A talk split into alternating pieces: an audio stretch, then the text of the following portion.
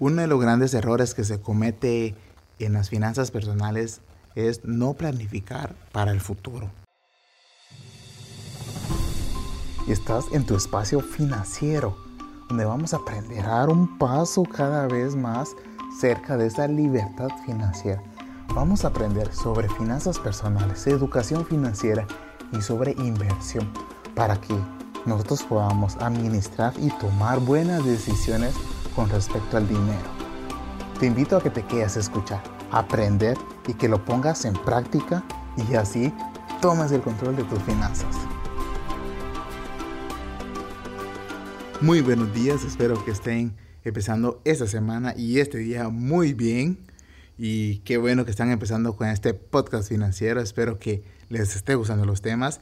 Esta semana vamos a hablar de los errores de las finanzas personales. Y esto sucede, estos errores son muy comunes porque los cometemos por desconocimiento, porque no hemos querido educarnos financieramente o porque no hemos querido tomar un curso sobre finanzas personales y querer mejorar nuestra situación económica. Dejamos que el tiempo pase y pase y nunca nos nunca aprendemos a, a cómo administrar nuestro dinero.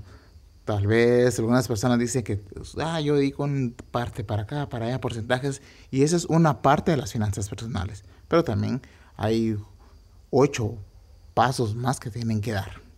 Y eso lo miramos en el método Finanzas para Más Vida. Y bueno, como les decía, esta semana vamos a ver los errores de las finanzas personales.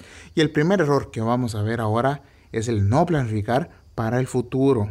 Y esto sucede mucho porque cuando estamos tal vez estamos bien, porque nuestro trabajo está yendo bien, nuestras finanzas, eh, bueno, el sueldo que recibimos está bien, nos alcanza, nos sobra y lo derrochamos ese dinero, compramos activos, nos llenamos de deudas y porque pensamos que ese trabajo va a seguir bien y que, no sé, va, vamos a mantenernos así y no pensamos a largo plazo. El problema está en que esos son tiempos de vacas gordas y como siempre hay un momento de vacas flacas. Y esto es normal en la vida. Y es más, son, las vacas flacas son acontecimientos que no los esperamos y hacen que nosotros tengamos algunos gastos imprevistos que son demasiado grandes.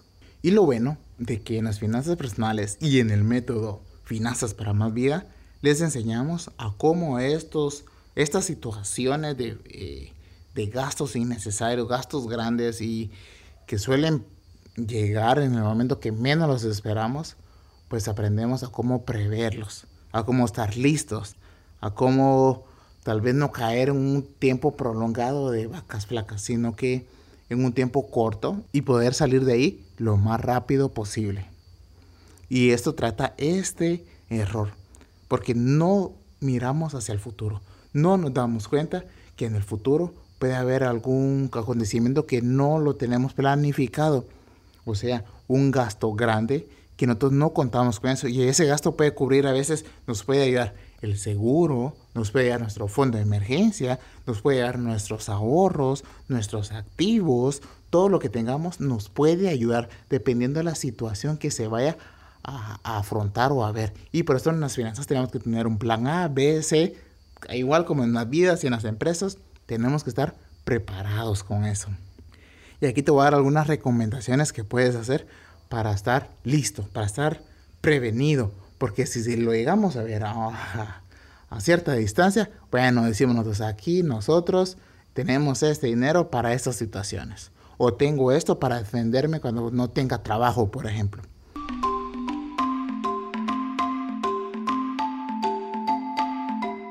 Y vamos a ver la primera recomendación, que evaluemos nuestra situación financiera actual. O sea, estamos ganando muy bien. Ah, bueno, ¿qué hago con este dinero? Ah, una parte va para finanzas, digo, perdón, para ahorro, para fondo de emergencias, para invertir, para disfrutar la vida, para los fines de semana, para las chelas. Y bueno, tenemos que ver cómo estamos, ese dinero, qué estamos haciendo con el dinero, cómo estamos de deudas también y, y cómo está nuestro patrimonio neto.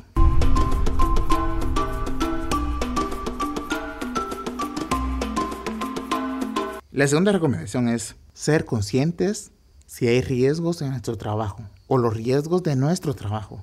En el sentido, cuando hablamos de riesgos de nuestro trabajo, abarca tanto el trabajo en sí y nosotros mismos, porque puede que haya un, un trabajo que nos toque que transportarnos en carro una distancia muy larga, pues primero Dios no pasa un accidente, pero siempre hay que estar prevenidos para esto. Si nosotros conducimos con mucha precaución, no pasa nada. Pero las demás personas no sabemos cómo vienen y un accidente nos puede dejar mal parados.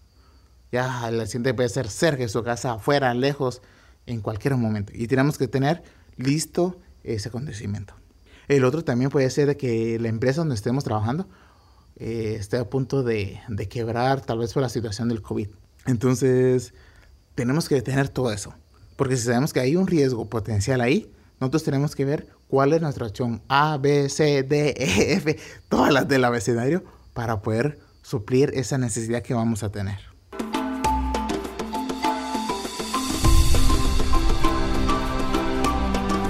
La siguiente recomendación es tener listo un fondo de emergencias. Y es esencial que si estamos en tiempos de vacas gordas, nosotros ese fondo de emergencia tiene que ser grande, tiene que estar listo, preparado, que nos cubra de por lo menos 6 a 9 meses.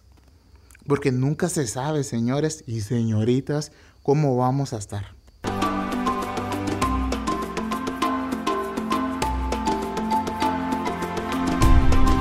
La siguiente recomendación es aprender a invertir o invirtamos en un fondo de inversión. Aquí les recomiendo yo. Yo les puedo enseñar a invertir, hacer trading. Ustedes me avisan y nos ponemos de acuerdo. Ahí nos ponemos a operar juntos todos los días en directo. Sí, así es, señores. Haciendo trading de futuros. O venir y, buscar un fondo de, de inversión. El Vanguard está muy bien. La siguiente recomendación. Hay que empezar a generar otro ingreso extra. Así es, tenemos que ver cómo generamos, si, si, es a través de, no sé, de las criptomonedas, de vender productos o un emprendimiento digital, ustedes sabrán cómo. Ahorita estamos recibiendo libros de emprendimiento, visiten nuestro podcast, podcast, resúmenes de libros y ahí lo van a encontrar.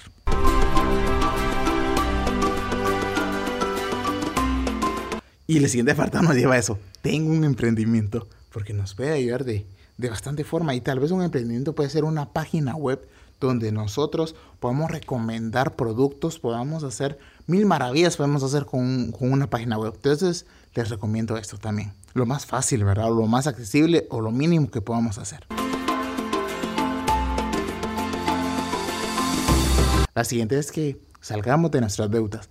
Si estamos nosotros en una posición financiera muy bien, que estamos ganando muy bien, aprovechen a salir de deudas de eso que nos está carcomiendo, esos, ah, eh, esos pasivos que no nos sirven de nada.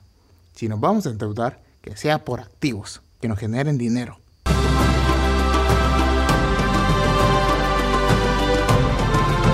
La siguiente recomendación es planificar tus ingresos y la economía para el futuro. La economía personal. no van a creer que la economía mundial o de su país. No, la economía personal. Entonces, con esto, si nosotros miramos, ah, bueno, yo entre un año tengo que pagar la universidad de mis hijos, tengo que pagar la colegiatura, tengo que hacer este gasto y tenemos que estar preparados. Por eso les digo aquí, planificar para futuro.